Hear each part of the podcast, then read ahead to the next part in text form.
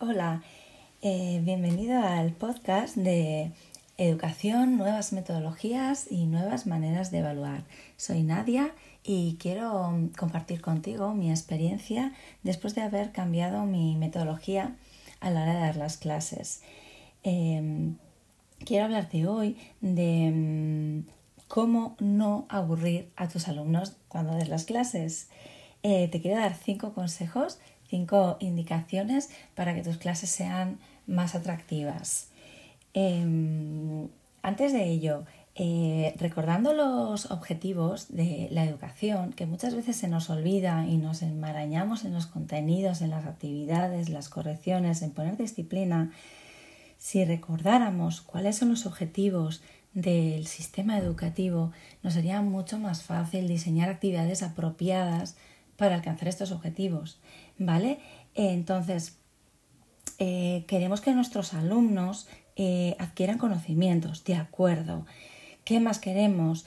Que se desarrollen como personas completas, integrales, para que después eh, mm, crezcan, ¿no? Nuestras, lleven sus, sus, habilidades y sus destrezas y, su persona misma a, a la sociedad, al lugar donde ellos decidan. Eh, queremos prepararles para que sean activas y comprometidas con la sociedad.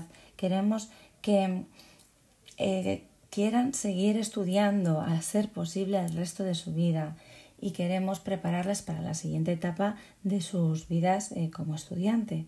Vale, entonces, para conseguir estos cinco objetivos, y no solamente el primero, que es donde nos solemos quedar, en adquirir los conocimientos, ¿qué es lo que puede hacer el profesor?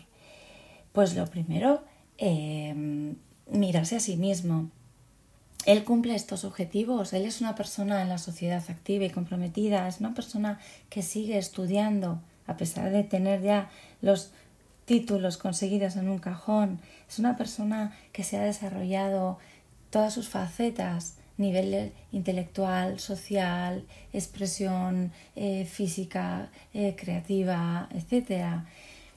Entonces, si tiene que formar a personas para, para que consigan estos objetivos, primero ella debe ser un reflejo, ¿no?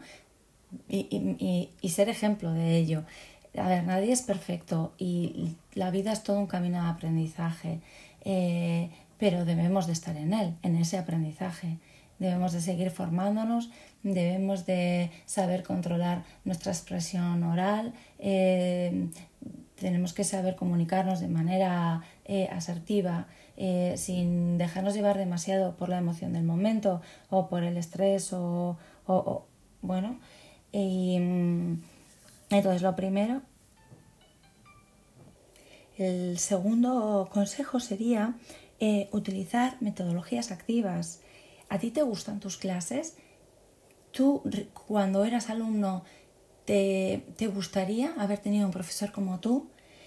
Eh, hoy en día eh, nuestros alumnos viven en la sociedad de la comunicación y de la información, una sociedad totalmente digitalizada, donde las relaciones muchas veces son a través de pantalla. Entonces, son muy importantes las relaciones sociales y trabajarlas.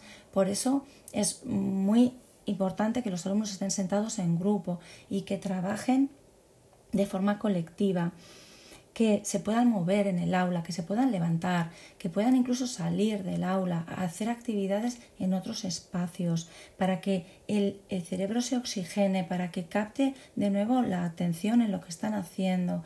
Eh, los ejercicios son importantes y la memorización también, pero es solamente el primer paso en, en, el proceso de aprendizaje. El siguiente paso es resolver problemas. El siguiente paso es es discutir, es razonar, argumentar, reflexionar.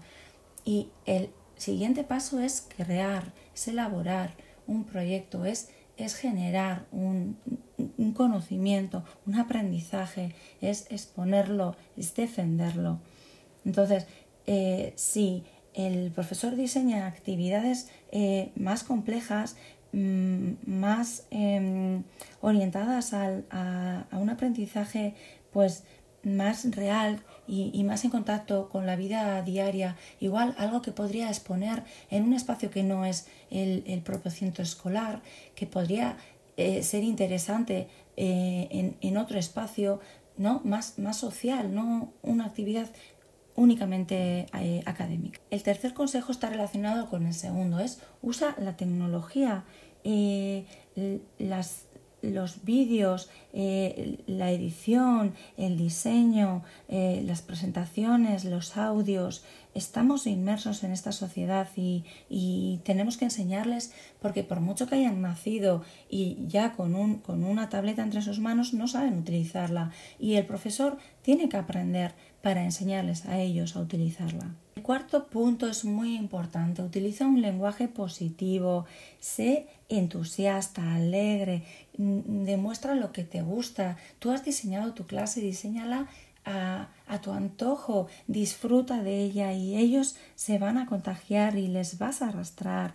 Em, cita al que esté haciendo las cosas bien, ¿no? Al que las está haciendo mal. Eh, premiales, eh, sorpréndeles, eh, lleva juegos, sácales al patio, haz, hazte la experiencia de, ir al, colegio, de ir al instituto, un, algo positivo, algo divertido, algo que merece la pena, que quieran ir. Si tú tienes ganas, si a ti te gusta tu clase, a ellos les va a gustar. Y por último, para terminar, ordena las unidades didácticas, tenlas planificadas y dáselas por completo al alumno para que sepa en todo momento dónde está y a dónde va. Eh, dale todo el material que tú tengas y que él lo, trabaje, que sea suyo. Eh, dales la teoría, eh, los enlaces donde pueden encontrar más información, Mm, haz una introducción de lo que vais a hacer, eh, ten unas actividades entre medias para llegar a, con un objetivo final, con un desenlace de la unidad didáctica, donde estemos recorriendo un camino, pero hacia algún sitio, con un sentido, con una motivación. Y bueno, todo esto no se puede hacer de la noche a la mañana, es un proceso que probablemente dura años. Ningún instituto nace siendo un instituto eh, puntero, innovador. Es un camino que se hace con mucho esfuerzo, con mucha colaboración. No es un trabajo personal de una única persona y es paso a paso. Aunque no lleguemos a, visualizar y a, y a estar en el instituto de nuestros sueños, pero tenerlo en mente nos hace ir dando pasitos cada día. Espero que te animas. Espero que te haya gustado el podcast y nos vemos en los siguientes.